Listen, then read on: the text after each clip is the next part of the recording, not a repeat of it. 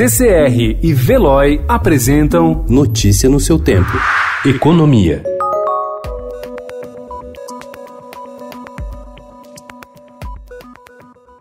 O Ministério da Economia deve revisar a previsão de alta do PIB brasileiro de 2020 por causa do efeito do alastramento da epidemia do coronavírus pelo mundo e no Brasil. A posição sobre a estimativa do PIB deve ocorrer até o fim da próxima semana.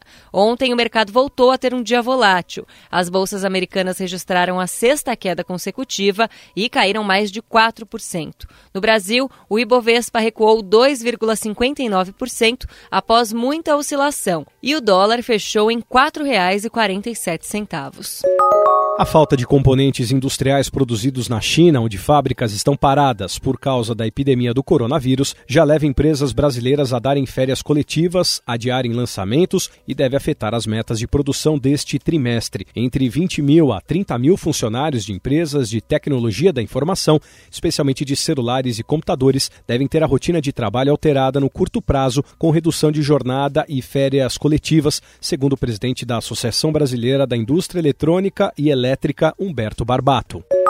A execução do orçamento impositivo, pelo qual o governo tem que executar emendas parlamentares, ainda causa dúvidas e dependerá de regulamentação.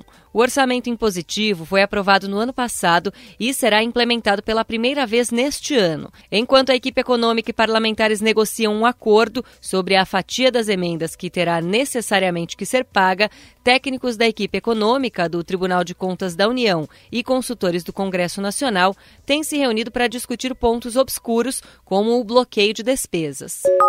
A Amazon está ampliando sua presença no mundo físico. No início da semana, a empresa abriu seu primeiro supermercado sem filas e sem caixas, chamado de Amazon Go Grocery. Ele fica em um bairro residencial de Seattle, nos Estados Unidos, e busca atrair quem quer fazer a compra do mês de um modo tecnológico e simplificado. A empresa já testa o conceito em mercados menores, chamados de Amazon Go, desde janeiro de 2018. Notícia no seu tempo. Oferecimento CCR e Veloy.